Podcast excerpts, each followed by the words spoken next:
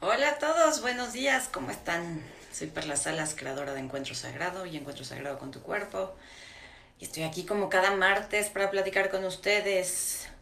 El día de hoy espero tener comentarios para poder interactuar con ustedes porque hay algunas preguntitas que quiero hacerles, a ver qué opinan. Voy a esperar a que se unan. Ya veo una persona. Siempre de mi lado va como desfasado. A lo mejor ya tienen un ratito aquí conectados, pero de mi lado me llega como desfasado los likes, los comentarios. ¡Hey! Sí tengo comentarios. Gracias, Karin Ari. Buenos días. Hola, Moni. Ah, again. Bueno, este, hoy tengo un tema muy interesante para platicar sobre las redes, las heridas eh, de la infancia. Pero antes de entrar a ese tema, yo quisiera hacerles una pregunta.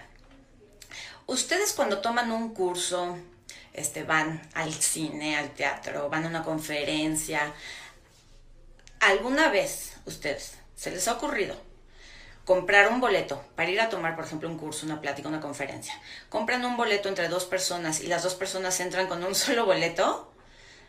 ¿Se puede? ¿Ustedes han hecho eso? Cuando alguien de ustedes toma un curso, una certificación, pagan, pagan la titulación o pagan la certificación entre dos personas y la toman las dos, necesito saber qué opinan, porque les voy a platicar algo que nos pasó la semana pasada. La semana pasada dimos la plática de eh, salir del closet espiritual y tuvimos una experiencia sumamente desagradable porque se conectó a la plática, o sea, esa plática había que pagarla, cada quien paga su lugar, y entró una chava con una amiga a ver la plática. La amiga no había pagado su lugar. Entonces, el pretexto era que, el lugar lo habían pagado entre las dos. Entonces, que por eso entraban las dos. Entonces, como le dije, perdóname, pero no se pueden hacer así las cosas. Te voy a sacar de la, de la plática y después te enviaré únicamente la grabación. La señorita se enojó, nos insultó horrible a Mónica y a mí, porque decía que nos, nosotras somos dos. Y entonces, como estamos empezando juntas, pues lo pagamos juntas. ¿No? Y entonces entramos las dos juntas, pero, o sea, pero no pagó cada quien su boleto, pagaron la mitad de boleto cada quien. Y eso, y eso las hizo enojar, insultos, y bueno, nos fue a Moni y a mí como en feria. Entonces, eh, este, este nada más es como un comentario del azar, porque también últimamente hemos tenido experiencias donde nos escriben y nos hacen consultas, ¿no? Mi hijo tiene no sé qué, o mi, mi nieto no sé cuánto. Y nosotros tenemos un contestador automático en el inbox. Yo no resuelvo consultas por inbox porque sería una responsabilidad de mi parte. Siempre los leo, leo sus comentarios este, cuando es algo importante, pero no, no, o sea, no, no, podemos contestar consultas de qué le pasa a mi hijo si tiene una alergia en la cara si no tenemos todo, o sea, como toda la información. Entonces nosotros tenemos un contestador automático. Ustedes si escriben, les va a contestar en el inbox un contestador automático que dice que para más información sobre la página, este, sobre nosotros, Encuentro Sagrado, vaya hasta la página web. Y entonces nos ha tocado gente, nos tocó el otro día también una señora que decía, qué barbaridad, puro comercio, aquí nada más le quieren sacar dinero a la gente. y, esto me puso a pensar eh, en estas heridas de de la infancia y las redes, ¿no? Pero finalmente, por ejemplo, con, la experiencia de esta chica que se enojó y nos insultó por, por haberle reclamado que no había pagado su amiga el boleto, pensaba yo en el karma. Y, le decíamos, oye, es que esto es parte de tu karma, o sea, tú estás jugando chueco, estás siendo deshonesta y tu amiga también, porque tu amiga ni siquiera se apuntó, o sea, ni siquiera dijo, oigan, yo pagué la mitad de un boleto, apúntenme. O sea, es completa deshonestidad. Y, pensando en eso decía yo, ¿cuál es el karma ahí? ¿El karma es que se haya inscrito sin pagar y se haya metido sin pagar? No. Para mí, el karma de estas chicas está en no haber reconocido su error.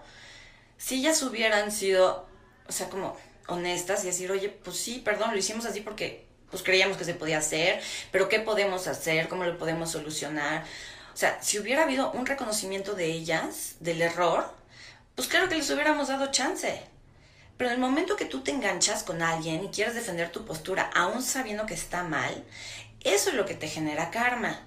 Y desafortunadamente el karma nunca se genera para ti. Tarde o temprano, quien lo va a pagar van a ser tus descendientes o algún familiar. El karma tú lo pagarás de otra forma. Pero entonces todo esto me puso a pensar en las redes, ¿no? Y cómo utilizamos las redes. Eh, a veces con buenas intenciones, a veces por desesperación, a veces por conocimiento. Pero yo he descubierto que las redes pueden ser unas maravillosas herramientas de sanación. Un, un me dejó en visto puede ayudarte a sanar más rápido que cualquier terapia si tú tomas conciencia de por qué te suceden esas cosas. Y eso es lo que les quiero hablar hoy. Entonces, a ver, ahí les va otra pregunta para que ustedes participen. Ya los leí a todos que decían, no, eso no existe. ¿Verdad que no existe? Entrar a una conferencia pagando medio boleto, pues no se puede. Entonces, bueno, la siguiente pregunta para ustedes es, ¿qué es peor para ustedes? ¿Que los dejen en visto o que nunca hayan leído su mensaje? O sea, le mandas a alguien un mensaje en WhatsApp y nunca te leyó como no te leyó, pues no, obvio no te contestó. O te leyó y nunca te contestó. ¿Qué es peor para ustedes? O verlos en línea, está conectado, ¿no? Este, no me escribe. Yo no le he escrito porque no estamos saliendo, estamos conociendo, me da penita escribirle y tal. Y está en línea y no te escribe y no te da los buenos días y no te contesta o es tu, es tu deudor ¿no? Y está en línea y lo quieres perseguir y no, no, te dice nada, ¿no? Entonces, ¿qué es peor para ustedes? ¿Que te dejen en visto o que nunca te hayan leído? Y vamos a platicar de eso. Eh, aquí hay el visto, uno. Que no me haya leído, dos. Eh, que no te lea, dos. Que nunca te haya leído, tres. Eh, ok. que me dejen en visto y no me hayan contestado, ajá. Que me dejen visto. Bueno, vamos muy parejos, entonces vamos a hablar de las dos. Para mí, creo que es peor que no me, o sea, que me dejen en visto y nunca me contesten. O sea, creo que eso es peor. Y como me estuvo pasando mucho eh, una época, me quedé pensando en esto, ¿no? ¿Por qué, ¿Por qué atraigo gente que me deja en visto y no me contesta? O me contesta tres días después, ¿no? Ay, perdón, es que no había visto mi celular. ¡Ajá! En tres días. Entonces, en esta serie de los... el amor en tiempos de Tinder, eh, en, tiempos de redes sociales, en tiempos de inconsciencia y de apego, ¿qué pasa cuando te dejan en visto y nunca te contestan o te contestan tres, cuatro días después? Sobre todo cuando es un galán, una pareja, o sea, alguien con quien estás saliendo, porque finalmente entre amigos, la, la, verdad es que sí es diferente cómo tratamos a la familia, cómo tratamos a los amigos y cómo tratamos a la pareja. Entonces, si tú le escribes a tu amiga, y, la de, y, te dejó en visto y no te contestó hasta dos días después, rara vez te enojas con la amiga. O sea, si le dices, oye amiga, ¿qué onda? O ya si te urge hablar con ella, pues le marcas. Pero no es como que te sientas así súper herido, a lo mejor algún jarrito de la que pague por ahí, sí. Pero normalmente con los amigos y con la familia tenemos esa confianza de decir, no te, o sea, sí te leí, no te pude contestar, perdón, después se me fue el avión. Es lo normal. Pero cuando es con un galán, galana, una pareja, ahí ya cambia el juego. Y yo me preguntaba, ¿por qué cambia el juego? O sea, ¿por qué con la pareja no podemos tener esa confianza? Con alguien con quien estás saliendo, no puedes tener esa confianza y esa libertad. Sí, pues me dejó en visto, no pasa nada, está ocupado, no me quiso contestar, le dio toda la hueva del mundo contestarme a mi mensaje, cursi. Y está bien. Y no engancharnos, sino, ¿no? O sea, si no te enganchas con el amigo, ¿por qué te vas a enganchar con el galán o con la pareja? Entonces, pensando en todo esto, me cayó a mí un 20 cuando te dejan en visto y no te contestan o te contestan tres días después el galano o la galana, ¿cómo te sientes tú? No digo que todos, hay a quien les vale, pero la gente que es más sensible, la gente que tiene heridas no sanadas en la infancia, lo dejan en visto y, te, y no te contestan y te sientes, bueno, empieza la ansiedad, ¿no? Porque ¿no? estás muriendo las, las uñas. ¿Por qué no me contestó? ¿Por qué? Y empieza a correr la telenovela mental. Ya no le gusto, ya no me quiere, está con otra, se fugó del país, este, se murió, lo mataron, pero el, secuestrador, el asesino tiene el teléfono y por eso no me contesta. O sea, se te va la cabeza a, Televisa San Ángel, ¿no? A hacer una súper telenovela. Esa es la primera. Segunda, cuando ya hiciste tu telenovela de todos los escenarios que le pudieron haber pasado para que te haya leído y no te haya contestado, o que simplemente no te haya leído, después de ese escenario espantoso, viene el, harikiri, ¿no? O sea, yo solito me hago pedazos. ¿Y cómo me hago pedazos? Claro, siempre me pasa lo mismo, es que no le gusto, es que ¿por qué a mí otra vez? Es un idiota, pero yo también soy más idiota. Luego empezamos a hacernos menos nosotros, Y más si no es la primera vez que te pasa. O sea, si es una es la primera vez que te pasa esto, te va a entrar muchísima ansiedad, vas a decir, ¿qué onda? Y a lo mejor lo dejas pasar, pero si te pasa cada vez que conoces a alguien nuevo o, llevas ya tiempo saliendo con esta persona, esta persona siempre te deja en visto, pues sí te entra como que ¿no? La crisis de ansiedad, la crisis de identidad, la desvalorización total de por qué no me ve, por qué no me quiere, por qué no me contesta. Y entonces yo, yo quiero que se pongan a pensar en esto que sienten. O sea, si les ha pasado y han sentido ese como nervio, ansiedad, abandono total de que me leyó y no me contestó, ¿cómo se sienten? Porque para cada quien hay variaciones. ¿no? Pero los que sí se sienten mal con eso, ¿qué sienten? palpitaciones, nervios, angustia, se sienten abandonados, se sienten rechazados.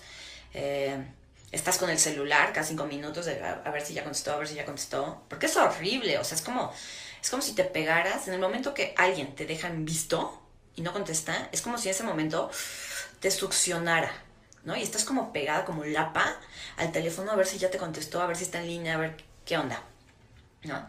¿Cómo se siente eso? además de horrible. ¿A qué te recuerda esa sensación? ¿Cuándo fue la primera vez que te sentiste así? Entonces a mí me cayó el 20 de que cuando te dejan en visto es porque pasó algo en tu vida, en la niñez, donde alguien vio lo que te estaba pasando, algo malo, no sé, a lo mejor tu mamá te estaba regañando horrible, estaba pasando lanza, pegándote con la chancla, y tu papá vio que tu mamá se estaba pasando lanza y no hizo nada, y no le dijo nada, y no te defendió, y dijo, pues, que la señora eduque a la criatura como ella pueda. O a lo mejor eh, te molestaban de niño en el kinder, en la primaria, y mucha gente vio cómo te molestaban, cómo te golpeaban o cómo te amedrentaban, y nadie hizo nada nadie respondió a pesar de estarte viendo. Y ahora conéctense con eso. Búsquenle. Cuando yo hice este ejercicio y tomé conciencia, dije, sí, por supuesto. No una, muchas veces me pasó que, me sentí que había gente en mi vida que veía lo que me estaba pasando y no hacía nada. Hasta el día de hoy, y lo platicaba ayer con Moni, hay momentos de mi vida donde me están pasando mil cosas a la vez y hay mil gente que está viendo lo que me pasa y nadie hace nada. Hasta mis hijos están viendo que se me caen las cosas y ni me ayudan. Checa si no tienes tú, a, tú a quien te dejan en visto siempre y no te contestan. Checa si no tienes por ahí un recuerdo, una memoria, que además es bastante dolorosa, pero hay que verla, de alguien que te vio y no hizo nada. También puede ser al revés eras la mejor de la escuela, eras este, la hija o el hijo perfecto, el hijo prodigio, hiciste mil cosas bien en la vida y te vieron y nunca te reconocieron y nunca te aplaudieron y nunca te dijeron nada. ¿Qué pasó? ¿Qué pasó ahí? ¿Quién te vio? ¿Quién te vio? Y a pesar de ver tu grandeza, a pesar de ver lo mucho que valías, no hizo nada contigo. Porque hablando de las relaciones de pareja, y este, cuando estás conociendo a alguien o cuando ya estás en un noviazgo, pasa mucho esto, que tú le escribes pensando, o sea, a lo mejor le escribes bonito, ¿no? Hola, ¿cómo estás? ¿Cómo, va tu día? ¿No? Algo simple. Y no, o sea, te lee el galán o la galana y no te contesta. Y entonces ahí viene esta sensación de estoy poniendo en mi parte, estoy dando el primer paso, estoy siendo amable, este, estoy demostrando mi interés y no me contesta. O sea, me vio y no hace nada. Y eso nos remite a la infancia. Siempre la herida viene de la infancia. Siempre, siempre, siempre. Recuerden, la herida no es el hecho, no es que alguien te hizo algo, es cómo tú interpretaste, cómo tú viviste lo que ese alguien hizo. Entonces, si tú fuiste el mejor de la escuela, pero tus papás nunca te reconocieron, nunca te aplaudieron, nunca nada, tú lo viviste como que como, como que no, o sea, estoy aquí, pero no estoy. No termino de estar aquí, no termino de sentirme presente porque ustedes no me dan el reconocimiento. O al revés, viviste una situación de bullying en la escuela, todos los compañeritos te vieron y entonces estoy aquí y no hay nadie que venga por mí. Entonces yo siempre tengo que ver por mí mismo, siempre estoy solo, siempre... O sea, tengo que luchar porque me vean. Entonces mucha gente aquí, estoy tratando de leer sus comentarios a la par. Eh, y mucha gente aquí está poniendo, simplemente es que no le interesa tu comentario, no le importó. No es verdad. O sea, también pongámonos en un plan maduro. No todas las veces que no te contestan y te dejan en visto es porque no les importaste. A veces sí literal.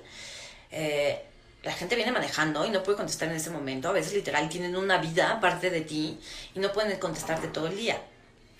Lo cierto es que creo yo que cuando estás saliendo con alguien o ya tienes una relación, si de verdad hay interés de la otra persona, tú le escribes y te dejan visto tres días, esa no es una persona interesada en ti y esto hay que entenderlo. Porque una cosa es, no tuve tiempo en todo el día porque estuve manejando, o estuve trabajando, o estuve viviendo mi vida, pero ya llegó la noche y ahora sí te puedo saludar, pero decir, ay, tres días no te pude contestar, cuando estoy saliendo contigo se supone que me interesas, pues no le interesas, en lo absoluto. Le interesa tener una velita prendida para cuando a él o a ella se le antoje, pero no es realmente interés. Ajá. La otra es, cuando les mandas un mensaje, y simplemente no lo leen, o sea, se queda en palomita gris eternamente. O sea, quiere decir que incluso borraron tu mensaje, eso sí les valió. Ahí sí literal les vale gorro, o sea, tu existencia, lo que tengas que decir, no les importa. Pero lo importante no es lo que hace el otro y por qué lo hace.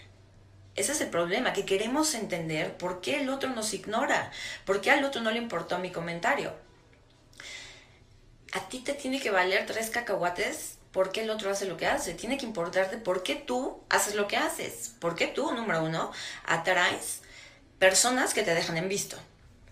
Número dos, ¿por qué tú te sientes abandonado, rechazado, traicionado cuando te dejan en visto?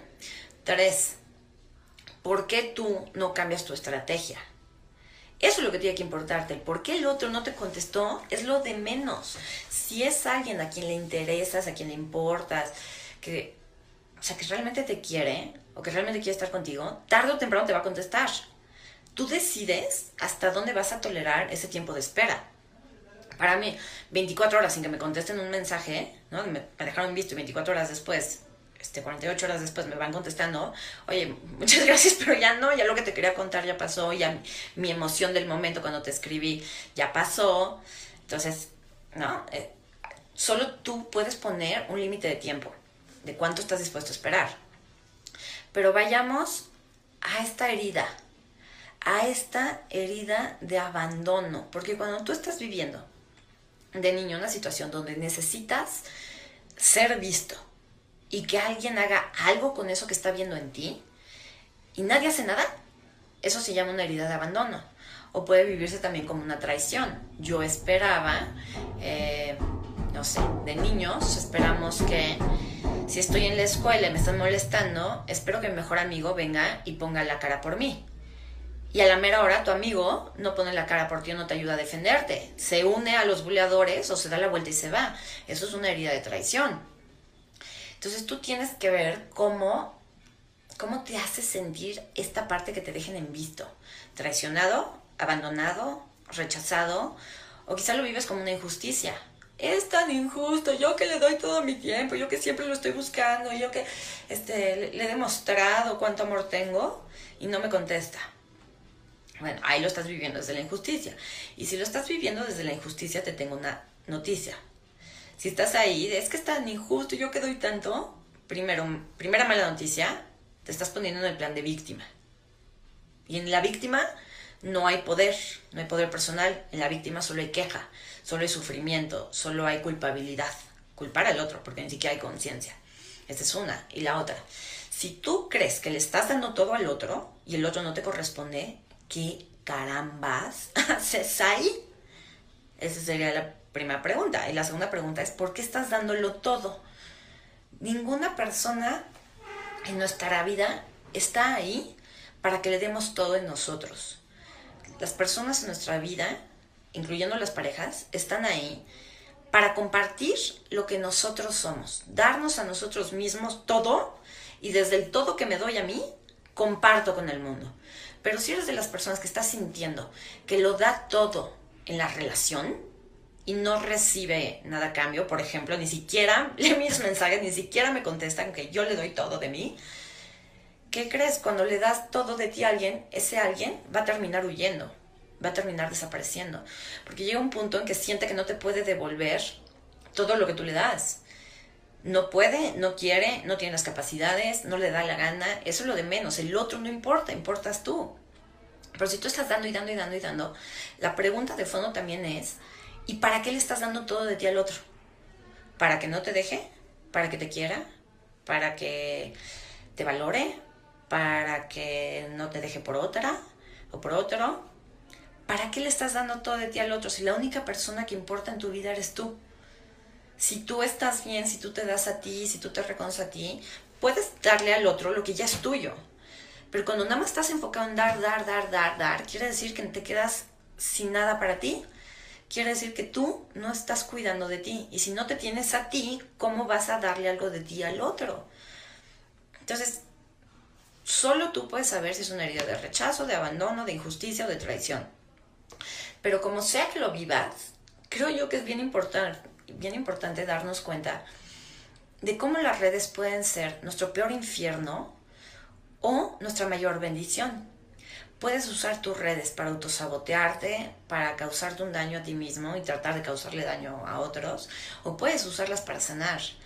Yo soy la idea de que toda experiencia, aunque me cuesta mucho trabajo verla de repente, aunque me tire al drama, me haga la víctima, me apanique, pero yo estoy segura que no hay experiencia en mi vida que no esté ahí para aprender.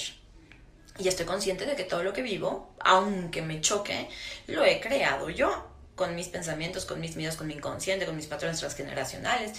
Todo es mi creación. Entonces, si yo estoy creando experiencias en mi vida donde me dejan en visto, ¿para qué las estoy creando? ¿Qué me está queriendo mostrar esto de mí que no he podido ver de ninguna otra manera?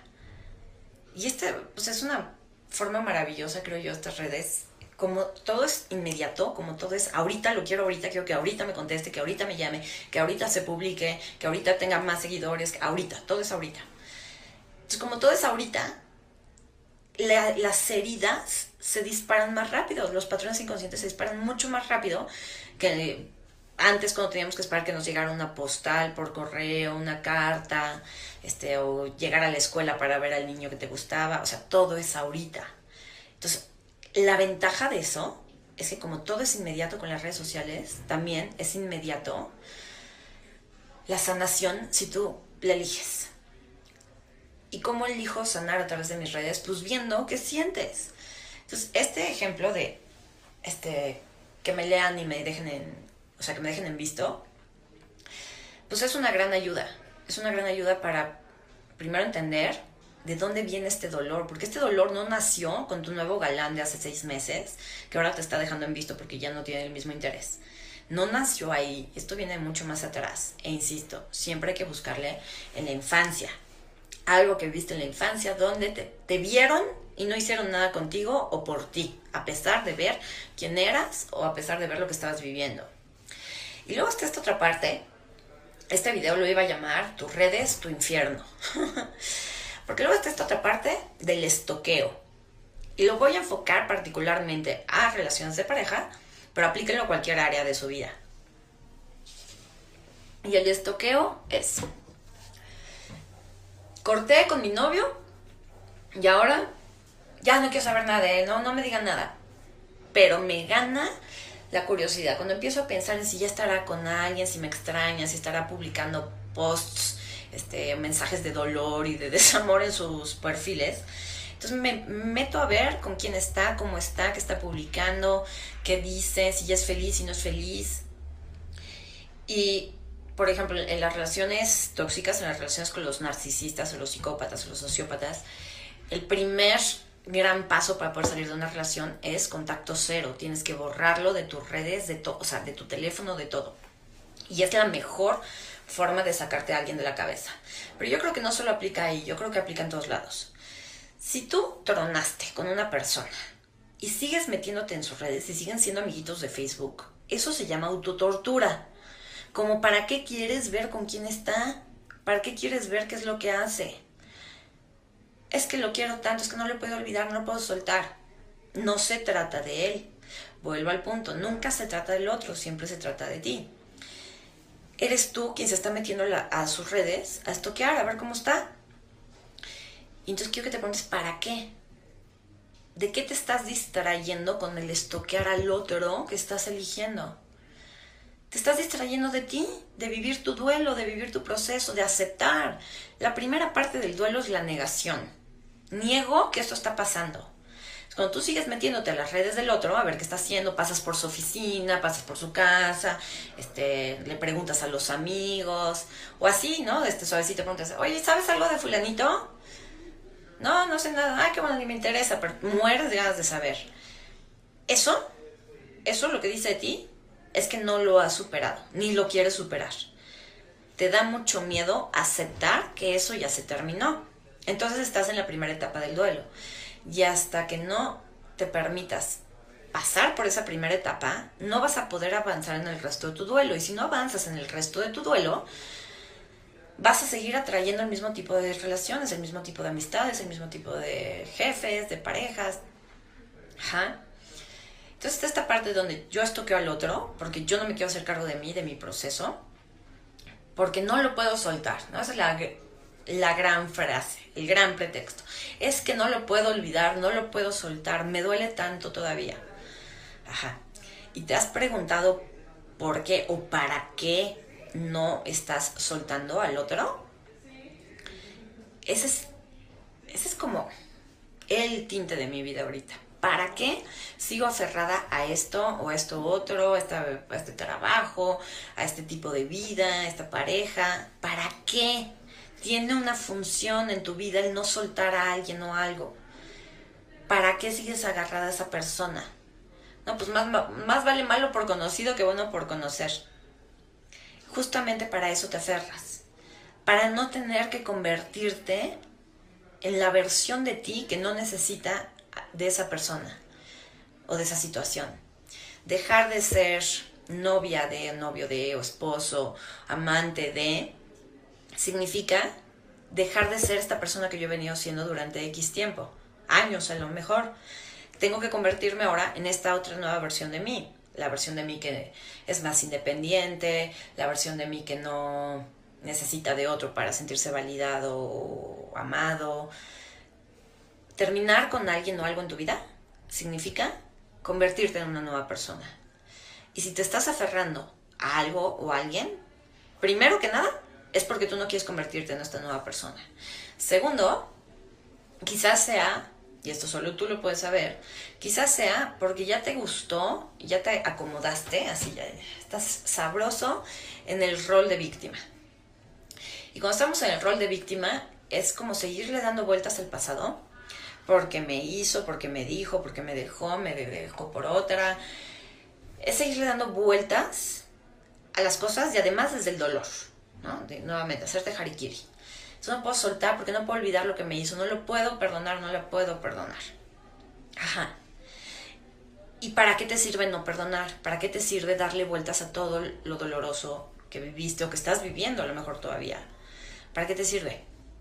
Pues nuevamente para hacerte la víctima, para no empoderarte, para no convertirte en esta persona que asuma las riendas de su vida y diga, yo creé esta experiencia, yo me busqué esto, no conscientemente, pero si yo busqué vivir esta situación, pues quiere decir que yo tengo el poder para decir cómo la vivo, ya la creé. Ahora puedo elegir sufrirla y hacerme la víctima, o puedo elegir adueñarme de mi poder, adueñarme de mi responsabilidad y elegir cómo lo voy a vivir. Eh, aquí me hacen una pregunta, Nancy, ¿qué pasa si estoy avanzando, haciendo conciencia y los que se acercan son iguales? Pues que la que en realidad no ha terminado de sanar eres tú. O sea, si, ¿no? Eh, todos los hombres que se me acercan son iguales, ¿no? El problema es de los otros hombres, que tienen un radar para buscar bombones como yo. El problema es tuyo. Tú eres la que no ha terminado de sanar, tú eres la que no, no has terminado de ver. Entonces, si siempre estás haciendo el mismo tipo de parejas o el mismo tipo de hombres, tú tienes que seguir trabajando contigo. Y, entonces, si, si, llevas cuatro parejas, posibles parejas iguales, todos, por ejemplo, narcisistas, eh, eh, primero, primero que nada, huye. Hola Lore, huye. Cuéntase lo que más confianza le tengas y huye de ahí. Pero si van cuatro, por decir algo, narcisistas que estás atrayendo en tu vida, mi pregunta para ti, Nancy, sería, ¿dónde estás tú que no te das cuenta en el momento uno que ese tipo es un narcisista? Porque, o sea, un narcisista, una pareja tóxica, se le puede reconocer desde el momento en que lo tienes enfrente. Somos nosotros los que no queremos ver eso porque tenemos esta ilusión de que este sí va a ser diferente. La pregunta es, ¿y tú ya eres diferente? ¿De verdad? Hablando de esto de los narcisistas, que por cierto va a haber una serie especial sobre las relaciones tóxicas, pero hablo específicamente de los narcisistas o las parejas tóxicas. Eh, es que es todo un tema. Cuando tú estás con un narcisista o con una persona tóxica, manipuladora, o sea, el otro, pensemos que el otro es el manipulador, el otro es el narcisista, el otro es el psicópata. Tú tienes que echarte un clavado de reversa hacia acá. Hola, chus. Y preguntarte qué tanto tú sigues siendo un codependiente hecho y derecho. Para que haya un narcisista, tiene que haber una víctima codependiente. ¿Sí o sí? Y esto, este, si quieren saber más sobre esto, en YouTube tengo videos que hablan, uno se llama Depredadores, este, y otro se llama Cómo salir de la codependencia y los codependientes. Hay varios videos sobre esto en YouTube. Pero entonces, si tú estuviste con un narcisista, sí o sí, tú eres codependiente. Sí o sí. La codependencia se puede trabajar, por supuesto, y se sana y se cura, sí. El narcisismo se puede trabajar, se puede curar. No es una enfermedad, es un trastorno de la personalidad que se puede trabajar, que se puede tratar, sí. El problema es que la, mayoría de las veces el narcisista no encuentra un problema en su actitud ni en su forma de ser. El, narcisista es perfecto, perfecto. Nadie le puede decir nada. Este, donde oses, oses sugerirle que tome una terapia, vas a terminar vilipendiado, humillado, sobajado, porque eres un imbécil. ¿Cómo se te ocurre pensar que él o ella, que son los reyes del universo, necesitan ayuda? Entonces el narcisismo, este, pues, sería tratable en la medida en que el narcisista quisiera ayuda, pero la mayoría de las veces que un narcisista pide ayuda no es para sanarse a sí mismo, sino para darle gusto a alguien que, que él o ella necesitan. O sea, el narcisista siempre va a utilizar a la gente como una herramienta, como para, para ellos obtener algo. Casi siempre lo que el narcisista busca es brillar, es reconocimiento, es prestigio, son este, social climbers, eh, como se dice, escaladores este, sociales, eh, oportunistas. Eh, entonces, si tú andas con un narcisista y tú le dices que necesitamos tomar terapia porque la fregada, con tal de no perder, no perderte a ti, no perder el estatus, la, no sé, la imagen que tú le das, va a ir a terapia, pero nunca con la intención de sanar. Tú no puedes sanar si no crees que tienes algo que sanar, no puedes cambiar si no crees que hay algo que cambiar en tu vida. Y el narcisista jamás creerá que hay algo malo en él o en su vida. Entonces hay que preguntarse, eh, tanto en el caso de Nancy como en el caso de las redes, ¿qué tan codependiente soy yo del otro? Porque esta serie, o sea, este estoquear en redes, este estar viendo si ya me contestó, si está conectado o no está conectado, pues todo eso está hablando de ti, no del otro. El otro solo aparece en tu vida para reflejarte lo que tú no has sanado. Entonces, eh, pensando, ¿no? Que, por ejemplo, los narcisistas también se da mucho. En cualquier relación se puede dar, ¿no? Pero los narcisistas es como muy clásico que andan contigo o están casados contigo, te divorcias o cortas. Ipso facto, o sea, cinco minutos después de que cortas o que firmas el divorcio, así, sacan la muñequita, el muñequito nuevo. Aquí, ya tengo pareja nueva, cinco minutos después de que termine contigo. Te reemplazan así.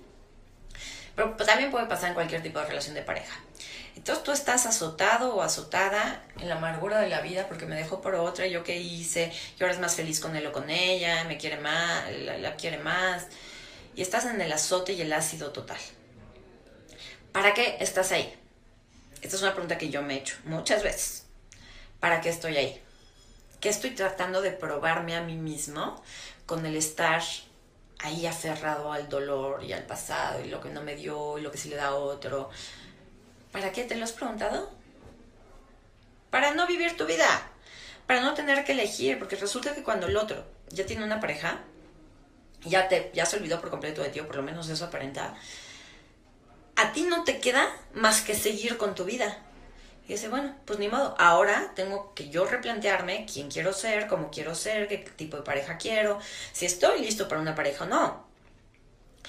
Si tú sigues estoqueando al otro en las redes, viendo si está en línea, este, mandándole mensajes a ver si ahora sí contesta, pues quiere decir que tú no quieres voltear a ver tu vida, tú no quieres, como decía hace rato, ni convertirte en esta nueva versión de ti, ni quieres desengancharte de lo que fuiste con esa persona, ni tampoco quieres tomarte la molestia y el trabajo, porque sí es un gran trabajo interior, de preguntarte en este momento, ¿yo qué quiero?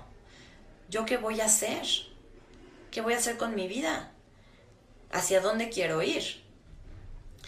Entonces, hay, hay, hay tantas cosas que las redes nos pueden enseñar, hay tantas cosas que podemos sanar simplemente con permitirnos observarnos, vernos, sentirnos al momento o sea, el momento que tú abres Facebook o Instagram y encuentras la foto de tu pareja o tu ex con, bueno, si encuentras la foto de tu pareja con otra persona, mándalo a volar. No, pero pensando en un ex, eh, te metes a Instagram y encuentras su foto con, con la nueva pareja. Primero, ¿para qué lo tienes en tus redes? O sea, estas son las cosas que tenemos que preguntarnos. ¿Para qué lo tengo en mis redes? Lo mejor que puedes hacer cuando terminas con alguien es contacto cero. Adiós de Facebook, adiós de Instagram, adiós Twitter, adiós teléfono, adiós todo, todo, todo. Pero es que le está pasando muy mal, su mamá se acaba de morir yo quise acompañarlo en el duelo. No, no, no lo hagas. Si no ves por ti primero, nunca podrás ver por el otro. Entonces, uno es el contacto cero. Pero tú ves, ¿no? La pareja, o la expareja, con uno nuevo. ¿Qué sientes? no, pues me siento chapomada, ¿no? Me, siento menos, me dejo por otra, no valgo suficiente, no di el ancho, o es un traicionero desgraciado, lo que sea que se te pueda ocurrir. ¿Para qué te sirve estar ahí? Mientras tú no te salgas de ahí, de verdad, hay que entenderlo, mientras no me salga del estar señalando al otro, no puedo señalarme a mí, no puedo hacerme cargo de mi vida. Pero si tomamos esta oportunidad que nos dan las redes, cada vez que sentimos algo, luego está también la, parte de las amigas, ¿no? Y, las competencias y los envidiosos. Este, entre amigas de Facebook o amigos de Facebook, también está el que lanza la pedrada. Yo a la gente tóxica ya la saqué de mi vida, por eso doy gracias al universo, cosas así. y Mm, a lo mejor no le ponen dedicatoria especial para nadie, pero tú que conoces toda la historia, sabes perfecto para quién va dedicado, de, o sea, de parte de tu amiga, sabes que va dedicado para, para la otra persona con la que está peleando, ¿no? ¿Para qué hacemos esto? Para ventilar nuestros trapitos al sol, ¿no? Si tú eres la amiga que está en medio y nada más estás viendo ahí cómo se pelotean y cómo se echan pedradas, pues yo te sugiero ampliamente que te salgas de ahí, que hables muy claramente con tus dos amigas o tus dos compañeros de trabajo, quien quiera que sea, tus dos familiares, y les digas, yo aquí no tengo nada que ver en el entierro, no me voy a poner del lado de nadie y sé como muy firme contigo mismo. Pero si tú eres una de las que están peloteando con la familia, con el compadre, con la amiga, con el compañero de trabajo y estás subiendo cosas así, ¿no? Este, indirectas por tus redes, ¿por qué lo haces? Porque estoy ardida, estoy enojada. Ajá. ¿Para qué lo haces? Para que el otro vea que estoy enojado, para que el mundo entero sepa que esta es una rata maldita o que este, lo odio, no lo soporto y quiero que el mundo entero lo sepa. Ok. ¿Y tú ya lo sabes? ¿Tú ya, ya te diste cuenta que estás empleando tu tiempo, tu energía, tu espacio, tu espacio virtual de tus redes para mandarle pedras al otro en vez de ocuparte de vivir tu vida? O sea, cuando estás ahí en la lucha constante, estás perdiendo todo tu tiempo, toda tu energía, todo tu espacio, en vez de invertirlo en algo que pudiera hacerte bien. Entonces, ¿para qué lo estás haciendo? Para seguir viendo al otro. Las redes, parece, todas, la que me pongan YouTube, Facebook, Instagram, parece que todas las redes se tratan de ver al otro. quiero ver qué están haciendo mis amigos, quiero ver cómo están mis familiares, saber qué publican. Y son muy maravillosas. O sea, yo cero tengo nada en contra de las redes, ¿eh? que les quede clarísimo. Soy fanática de las redes y les debo el poder hacer estos videos y, estar trabajando. Nada más que sí hay que tomar en cuenta. Si estamos en la creencia de que las redes son para ver a los demás y todo el día estamos metidos en las redes, todo el día estamos ahí, en el aparatito, contestándole al otro, publicando un post, este, contestando el mensaje, la llamada, aunque sea de trabajo, ¿eh? Aunque sea de trabajo. Si todo el día estoy metido en el aparatito, viendo al otro, ¿en qué momento me veo yo a mí? Nunca, que es lo que platicábamos en el video pasado. Si yo nunca me veo a mí, si yo no me cuestiono para qué hago las cosas, para qué estoy subiendo lo que subo, para qué paso ocho horas conectado a Facebook haciendo nada más scrolling de la pantalla, o aquí me detengo a ver si compro algo en línea, o aquí, aquí voy a opinar, esto lo voy a compartir. ¿Y el resto de tu vida a qué hora? ¿A qué hora? Entonces esto, el estar ahí todo el día metido, también es una señal de que hay una herida. ¿Qué herida sería esa? ¿Qué se les ocurre? La herida del rechazo probablemente. El estar todo el día metido en el aparato, viendo la vida de los demás, también habla de no querer hacerte cargo de tu vida. Prefiero estar aquí sumida en la vida de los demás antes que levantar la cabeza y ver que allá afuera hay un mundo esperando por mí. ¿Y por qué estás esperando? ¿Para qué estás dejando de ir a vivir la vida? ¿Para qué estás esperando aquí, viendo la vida de los demás? ¿Qué es lo que estás evadiendo? ¿Qué es lo que no quieres vivir? ¿Qué es lo que no quieres sentir? ¿Sí, ¿Sí se fijan? Si todo el día estoy aquí, ¿dónde está la persona que se supone que tiene que estar viviendo mi vida? No está, no hay nadie. No hay nadie. Entonces, ustedes piensen en este momento cosas que hayan, o sea, piensen momentos negativos que hayan vivido a raíz de una red o de un medio electrónico. Un correo que recibieron. Me, despidieron por correo. Me mandaron mi carta finiquito de un día para otro. Eh, me dejaron en visto y nunca me contestaron. Y según yo era el amor de mi vida. O abrí Facebook y me topé con que fulanito, mi tío que hacía tres años no veía, se murió.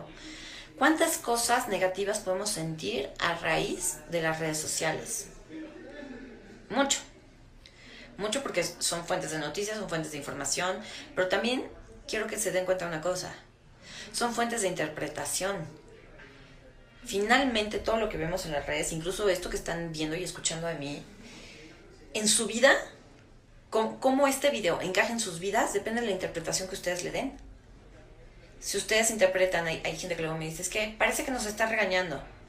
Tu interpretación, el resto de la gente no tiene esa interpretación.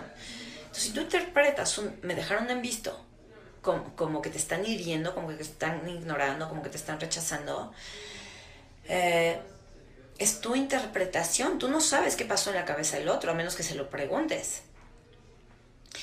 Pero luego viene esta otra parte donde te quedas ahí enganchado. O sea, a pesar de que no me contestó durante cinco días, volvió a aparecer y yo le vuelvo a contestar y le vuelvo a seguir la conversación.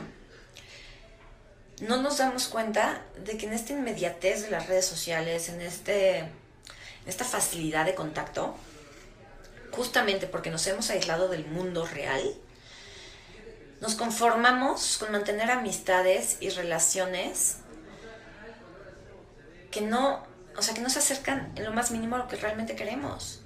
Entonces prefiero seguirle contestando a la malvada o al malvado. Pasaron cinco días sin responderme mi mensaje. Prefiero seguir enganchando, enganchado ahí antes que ir al mundo. Antes que desconectarme, antes que salirme de Tinder, antes que hacer una dieta rigurosa de Facebook y de Instagram. Prefiero. Porque si, si no me engancho a este tipo que nunca me conteste, que no me pela por las redes y que ni siquiera nada, ni me saluda en Facebook, prefiero seguir aquí con tal de no estar solo. Pero el tema es que de todas maneras estás solo. Si estás con alguien que no te contesta tus mensajes, estás solo. Y luego está la prueba de amor. Ahora creo yo que la gran prueba de amor, la gran prueba de amor es, si me amas, públicalo en Facebook o en Instagram, según la red que uses, o en Twitter. Si me amas, públicalo. O sea, pon en tu perfil, o sea, en tu estado de, ¿cómo se llama? En tu perfil de Facebook tienes que poner en tu estado civil que estás en una relación conmigo. Si es que me amas. Si me amas, subirás fotos conmigo. Si me amas, te querrás tomar una selfie y publicarla de inmediato en Instagram. Si me amas. Pero si no tiene, si no ha cambiado su estado en Facebook, si no tiene ninguna foto tuya, si te esconde, si te, este, si simplemente no tiene Instagram, inmediatamente tú sospechas. No me quiere, seguro tiene otra, por eso no quiere que me vean con él o con ella. Y empezamos, ¿no? Aquí otra vez la, el productor cinematográfico. Quiero que te des cuenta, por favor, quiero que te des cuenta de que todo eso que sientes a raíz de algo que tiene que ver con las redes, siempre se trata de algo bien profundo que está pasando contigo. Y estas redes y estas experiencias te dan la oportunidad de sanarlo mucho más rápido de, lo que sería sanarlo sin, las redes. Entonces, ya para terminar, mi consejo, más bien mi mensaje de hoy sería, cada vez que pase algo en tu vida en relación a las redes. No me contestó, me dejó en visto, me, me bloqueó, porque esta es otra, ¿no? O sea, yo ahora así como la gran prueba de amor es que te publiquen en sus redes, la gran, el gran golpe bajo para cualquier ser humano en estas alturas, el gran golpe bajo que te dice, ya se acabó, se acabó de verdad, me odia, nunca lo volveré a ver, es que te bloqueen ese es el peor golpe bajo del mundo. Que te bloqueen de sus redes o que te bloqueen del teléfono, ya es como, soy lo peor, soy el peor ser humano porque me bloquearon. Duele cañón. ¿Y te has preguntado por qué te duele cañón? O sea, ¿por qué te tiene que pasar a ti? No todo el mundo lo bloquean, no todo el mundo lo dejan en visto, no todo el mundo, este, abre su, su, Facebook, su Instagram y se encuentra la foto del exnovio o de la pareja justo con otra persona. Le pasa a quien le tiene que pasar. Entonces, si a ti te ha pasado, tienes que preguntarte, ¿para qué a mí me pasan estas cosas? ¿Para qué a mí me bloquearon? ¿Qué me quiere mostrar? Esta otra persona, el otro es tu reflejo. Este reflejo de mí, ¿qué me quiere mostrar de mí al bloquearme de sus redes? pues le duele, le, duele al ego. Sí, claro, le duele al ego, pero también le duele al alma. Lo primero que duele siempre, en este caso las redes, es el ego. Y está bien que duele al ego. A ver, aquí un paréntesis. Todos donde estén creyendo que el ego es malo y que el que te duelan las cosas al ego o que quieras las cosas por ego es malo, por favor, no, no podríamos ya renunciar a eso. Esa es una visión bien antigua del ego. El ego es indispensable, sin el ego tú no existes en este mundo, sin el ego no tienes una personalidad. Por ego me compré esta chamarra porque me gusta cómo se ve, me gusta el color, siento que me hace brillar. Es ego. ¿Y es malo? ¿No? Pues no, no tiene nada de malo. Por ego me ardo, que, no sé, que, mi mejor amiga me cambie por otra. Ajá, ¿y es malo? No, el ego está ahí para hacerte ver justamente tus heridas. Está por un lado para ayudarte a tener una personalidad, pero también está porque recuerden que el ego es la búsqueda del amor. El ego es la parte de nosotros que está buscando el amor. Sin ese ego no habría búsqueda del amor y no estaríamos encarnados en este plano. Entonces esta parte de que este, me bloqueó, me eliminó por completo sus redes y me duele hasta el alma, ¿para qué? ¿Para qué? Te está pasando a ti no podría ser, si el otro te bloqueó y el otro es tu espejo, no podría ser que quien está bloqueada sin poderse ver a sí misma o a sí mismo eres tú. Cuando el otro te bloquea y te pone un hasta aquí, ya no quiero que me estoques, ya no quiero hablar contigo, no quiero saber nada de ti. Porque el otro te bloquea y tampoco puedes saber ya nada de ti. cuando el otro te bloquea es, no me interesas en mi vida para nada, ni te quiero a ti cerca de mi vida. ¿Qué te está diciendo eso de ti? Si el otro eres tú pues que eres tú y ese así, tal cual, casado. Cuando te duele que una persona te bloquee, es porque tú estás completamente bloqueada de tu, de tu vida, de verte a ti mismo, por estar viendo al otro. Por eso te duele tanto. Si te bloquean y te vale, pues tú muy bien. Tú ya estás en tu vida, tú ya estás yendo hacia adelante, felicidades. Pero si te bloquearon y te duele en el alma, buzo. Una vez publiqué una, un post aquí en la página que decía, si estás muriendo de amor por el otro, estás dejando de vivir el amor por ti. Abusado. Entonces, si te duele, si te duele en el alma, que no te lean, que te bloqueen, que no te escriban, que no te publiquen en su perfil, pues el que está desentendiéndose por completo de sí mismo y de su vida y de lo que necesita, de lo que quiere, de lo que es, de lo que vale, eres tú. Tú vales mucho más que alguien que solo te puede contestar a ratos. Vales mucho más que alguien que aparece y desaparece de tu vida. Tengo amigos que, bueno, hay personas en mi vida que de verdad han desaparecido meses y un día de la nada, porque sí, mandan emojis, ¿no? Besitos. Para, por, o sea, mándame un hola, ¿cómo estás? ¿Cómo va tu vida? Si es que de verdad te interesa, pero que alguien llegue y se aparezca en tu vida nada más porque sí los desaparece, ¿qué te dice eso? Del otro, pues que honestamente es un egoísta. Pero de ti, ¿qué te dice? ¿Por qué estás atrayendo ese tipo de personas que además aparecen y desaparecen? Nada más pasé para saludarte. ¿Qué te está diciendo eso de ti? Te lo dejo de tarea. te lo dejo de tarea porque está diciendo cosas bien importantes de ti. Pero finalmente lo que está diciendo de ti es, no quiero terminar de estar conmigo. Finalmente eres tú quien atrae a las personas a su vida. Entonces, si por ejemplo regresas a un ex y te escribe, ¿no? Y nada más te manda, hola, ¿cómo estás? Nada más quería saber si estás bien, si estás vivo. ¿Quién atrajo a esa persona? Tú. ¿Para qué lo atrajiste? Porque a lo mejor estás en un momento de soltería donde ya el ego te pica y dice, necesito que alguien me busque, necesito saber que fue importante para alguien. Esa puede ser una. Puede ser que tú estás muy feliz con tu soltería, no necesitas saber nada de tu ex y tu ex nada más aparece de la nada. De la nada te escribe besitos. ¿Qué está diciendo eso? ¿Para qué estás co-creando con, con tu ex esa, esa experiencia? Pues a veces son, sí son pruebitas de la vida, a veces nada más es para ver si todavía te enganchas o no te enganchas, a ver si estás listo para otra relación. A veces estás en una relación y te busca un ex una persona ahí del pasado. ¿Para qué?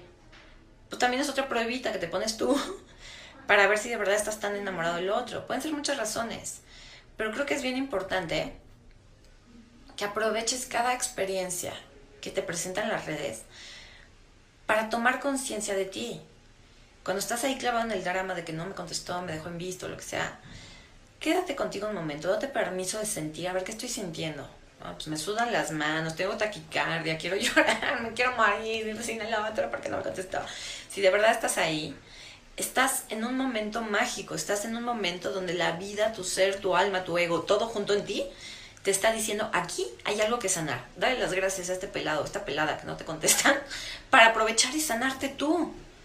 Porque las razones del otro nunca las vas a entender. A lo mejor el otro ni siquiera sabe por qué lo hizo. Finalmente quien necesita sanarse eres tú. Ahora, cuando eres tú el que hace esas cosas, cuando eres tú el que deja en visto, cuando eres tú el que no contesta los mensajes, cuando eres tú el que no publica el estado, ya estoy en una relación de pareja, también tienes que preguntarte por qué lo haces. Si estás saliendo con alguien y te escribe esa persona y no le contestas y la dejas en visto, ¿para qué estás con esa persona? Estás llamando tú a tu vida a una persona que a lo mejor te hace sentir asfixiada, te escribe todo el día. Entonces, sí, ya llega un momento que lo dejo en visto porque ya me tiene hasta acá. Ok, ¿para qué estás con esa persona si no te gusta que te escriba, si no te gusta que te hable, si no tienes el menor interés? ¿Para qué? Entonces, ¿recuerdas que al principio les hablaba del karma? Y de esta chica que se inscribió y no pagó boleto y tal. Si tú eres de las personas que hacen eso, que está jugando con la gente, a no contestarle, a tenerlos picados, a... Estoy, no lo voy a picar un ratito, no le voy a contestar de inmediato para que sienta. Yo no digo que las cosas estén bien o mal, no hay nada bueno o malo. Nada más digo que hay que pensar si eso es lo que queremos crear en nuestra vida. Si tú eres de las personas que utilizan las redes como una forma de enganchar a tus posibles parejas, buzo caperuso. Porque toda, toda elección trae una consecuencia. La consecuencia la vas a vivir en esta vida. La consecuencia más probable y más inmediata es que si no le estás contestando a la persona con la que estás saliendo, pues la consecuencia inmediata es que ya no te va a hablar, ya no te va a contestar, ya no, ya no va a querer salir contigo. Pero además, de toda consecuencia, deviene un karma. Y como les decía al principio, el karma no es, o sea, lo, lo, lo que en su momento vas a tener que revivir, no pagar, revivir, no es el que no le hayas contestado a la otra persona, o la hayas manipulado, o utilizado, o enganchado a través de las redes. El karma que se te va a generar es desde tu inconsciencia. El no poder decir, eh, lo siento, te utilicé, lo siento, preferí estar contigo ahí a medias con tal de no estar solo. Aunque sea para ti mismo, decirlo para ti mismo. El karma es la repetición de acontecimientos de los cuales no tomamos conciencia y por lo tanto no sanamos. Es diferente a las consecuencias. Entonces eso es lo que quiero que entiendas, que si tú eres un manipulador de las redes sociales para tener pareja o para estar este, mandándole malas vibras a tu amiga o a tu enemiga o al compañero de trabajo o al jefe, abusado con lo que estás haciendo. Porque eso que estás publicando, esto que estás dejando de hacer o de escribir o de contestar, insisto, va a tener una consecuencia. La consecuencia es que te vas a quedar sin amigos, te vas a quedar sin pareja, te vas a quedar, sin nadie a quien manipular. Y tarde o temprano vas a tener que revivir esa experiencia. Y muy probablemente te toca revivirla del otro lado. Es decir, si tú ahorita estás siendo el abusador, el manipulador o el que no contesta, el día de mañana a ti no te van a contestar, el día de mañana a ti te van a manipular, el día de mañana a ti te van a echar malas vibras. Ajá. Entonces, ¿qué tal que empezamos? Esta es mi propuesta, ¿qué tal que empezamos a utilizar las redes? Independientemente de para qué las uses, para trabajar, para perder el tiempo, para comunicarte con tus seres queridos, yo te invito a que te des la oportunidad de pensar si vale la pena, si puedes, si quieres hacer el esfuerzo, empezar a utilizar tus redes como una herramienta de sanación.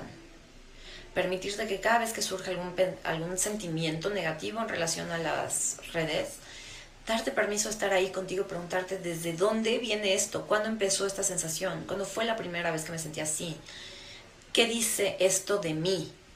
Si yo soy todo lo que existe y fuera de mí no hay nada, ni siquiera esta experiencia que me dejen en visto, ¿qué dice esto de mí? Cuando yo también me he dejado en visto. Sé que, o sea, me veo y veo que tengo que hacer dieta, o veo que tengo que ir al, al ejercicio, o veo que tengo que ponerme a trabajar.